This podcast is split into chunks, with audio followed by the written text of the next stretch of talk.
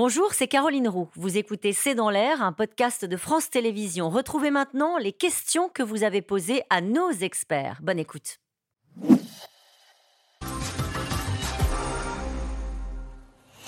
Une question de, Catherine en Côte d'Or. Si la CIA se dit convaincue que la Chine envisage de livrer des armes à la Russie, c'est bien qu'il y a des preuves, non?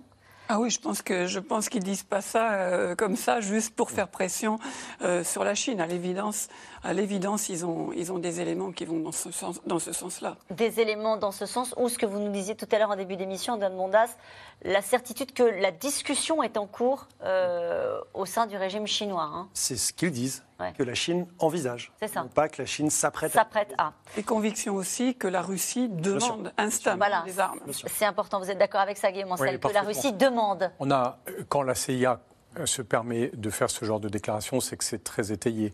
Et, et, en fait, ils ont intercepté des demandes russes et le fait que des entreprises chinoises discutent. Pour l'instant, elles n'ont pas accepté, mais elles n'ont pas non plus dit non effectivement des entreprises chinoises qui discuteraient pour livrer des drones rôdeurs. Euh, information de Der Spiegel, euh, drone rôdeur, c'est ça cible. C'est un drone armé euh, qui, qui euh, malheureusement permet d'aller délivrer une forme de bombe à des distances importantes du type des sheds iraniens qu'utilisent beaucoup les Russes, qui posent d'ailleurs des questions sur à quel moment on sanctionnera enfin l'Iran et pas quelques entreprises iraniennes pour le fait de livrer massivement, parce qu'ils ont livré massivement des bombes pour commettre pardon, uniquement des crimes de guerre. Parce que pour l'instant, les Russes ne les ont jamais utilisés contre des cibles militaires, mais uniquement contre des cibles Quand vous dites on euh, sanctionnera l'Iran, c'est qui elle... européen. Non, non, non, mais ce que je veux dire, elle est déjà sous sanction américaine, l'Iran.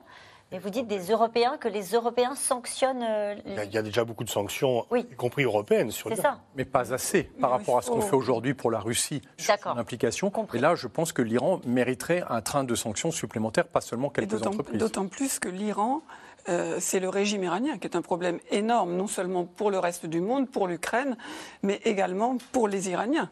Un, pays qui tire à enfin un gouvernement qui tire à balles réelles sur des manifestantes qui veulent enlever leur voile, ça, on ne peut pas traiter avec eux d'une manière normale. Pascal Boniface, sur ce sujet-là, sur le fait que l'Iran assume le fait de livrer des drones qui connaissent des crimes de guerre euh, à la Russie. Parce qu'ils disent, on les a vendus avant le début de la guerre, en faillant le pluie. Bon, mais ce qu'il y a, c'est qu'il y a aussi une négociation sur le nucléaire avec l'Iran qui euh, complique diablement les choses, parce qu'on n'a pas non plus envie de voir ce pays et plutôt ce régime, se doter de l'arme nucléaire. Quel intérêt aurait la Chine à aider et à soutenir la Russie, Antoine Bondaz? Ce serait potentiellement d'éviter un effondrement politique de la Russie. Je pense que là-dessus, il faut être assez clair. Si la Russie perd la guerre, ce n'est pas la fin du monde pour la Chine. Si la Russie est affaiblie économiquement pendant des années, ce n'est pas la fin du monde, ça crée même des opportunités.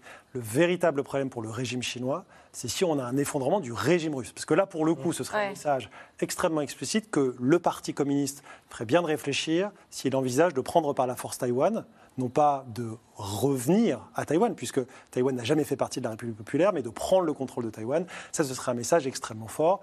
Pour l'instant, encore une fois, on n'est pas sur un scénario où la Chine livrerait massivement des armes. Euh, qui a les moyens d'empêcher la Chine d'armer la Russie? Sûrement pas la France. Bon, est un peu agacé. C'est l'Occident global. C'est-à-dire que la, menace, d'où cette mise en garde de la part de CIA, si vous faites ça, attention, il y aura des sanctions économiques qui vont vous coûter cher. Et votre programme, c'est quand même le développement économique. Mmh. Votre légitimité politique, elle vient du développement économique. Et si vous voulez mettre ça en danger, ne livrez pas d'armes.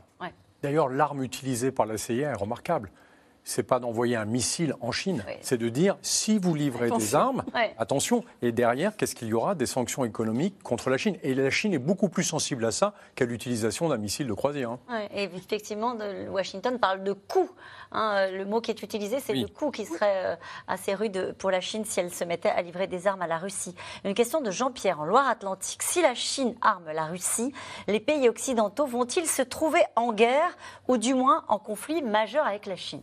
Non, parce qu'on dit bien que nous ne sommes pas en guerre contre la Russie alors que l'on envoie des quantités euh, importantes d'armes à l'Ukraine. Et si la Chine livrait des armes à la Russie mais n'envoie pas de soldats, la fiction, c'est de dire, enfin la théorie, c'est qu'il n'y a pas co-belligérance si on n'a pas directement des soldats. Même si, euh, quelque part, quand même, on est de plus en plus par euh, une guerre, par alliés interposés entre la, la, Russie et l'Ukraine.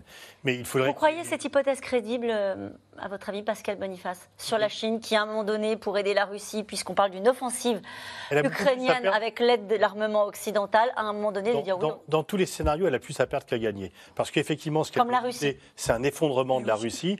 Et si la Russie s'effondre, pourquoi aller lui donner des armes pour apparaître hmm. aux yeux du monde dans le clan des vaincus? Mais il ne faut pas oublier que la Chine ment dans sa, communication sur tous ces sujets. Elle ment totalement. Donc, je ne pense pas qu'il y aura un moment où euh, la Chine dira bon ben je vais livrer des armes à la Russie.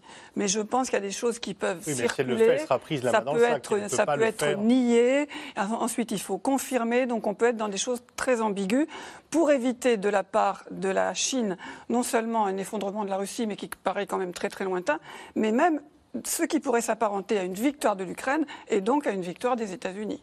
Nicole, pardon la Chine ne mord pas quand elle parle de ces bateaux de pêche qui ont été regroupés dans cet atoll entièrement militaire. Non, bien sûr. On sent que c'est juste une, conception différente de la pêche. C'est ça, et de la vérité. Et de la vérité. Allez, euh, Xi Jinping acceptera-t-il de rencontrer Zelensky puisque la Chine prône la souveraineté des pays? Alors, il faudrait l'espérer. J'imagine qu'à l'Élysée, en préparation de la visite d'État qui aura lieu début avril, c'est un des livrables, comme on dit, euh, qu'on essaye d'obtenir. C'est-à-dire essayer, même si les marges de négociation sont extrêmement faibles, que la Chine fasse un geste vis-à-vis de l'Ukraine. Et si le président Macron arrivait à sécuriser, entre guillemets, un appel du président chinois au président ukrainien, ce serait déjà un signe politique. Alors, ce serait positif, ça ne changerait rien, il faut être très clair sur le terrain et à la guerre, mais en tout cas, ça permettrait à la Chine d'apparaître comme un tout petit peu plus neutre qu'elle ne l'est aujourd'hui. La Russie lui en voudrait beaucoup. Ça, c'est oui. Euh, le président de la Biélorussie est-il la marionnette de Poutine? Mais oui, oh. mais oui, qu'il soit, reçu en grande pompe à Pékin, c'est juste pour flatter le vassal. Il n'a pas tellement d'indépendance, mais pour l'instant, il ne participe pas directement à la guerre aux côtés des Russes, et donc il a quand même sa marge de manœuvre. Allez, la Chine va-t-elle envoyer des armes à la Russie pour occuper les Occidentaux pendant qu'elle s'occupe de Taïwan? Je crois que c'est ce que vous nous avez expliqué les uns les autres. Belle soirée à vous.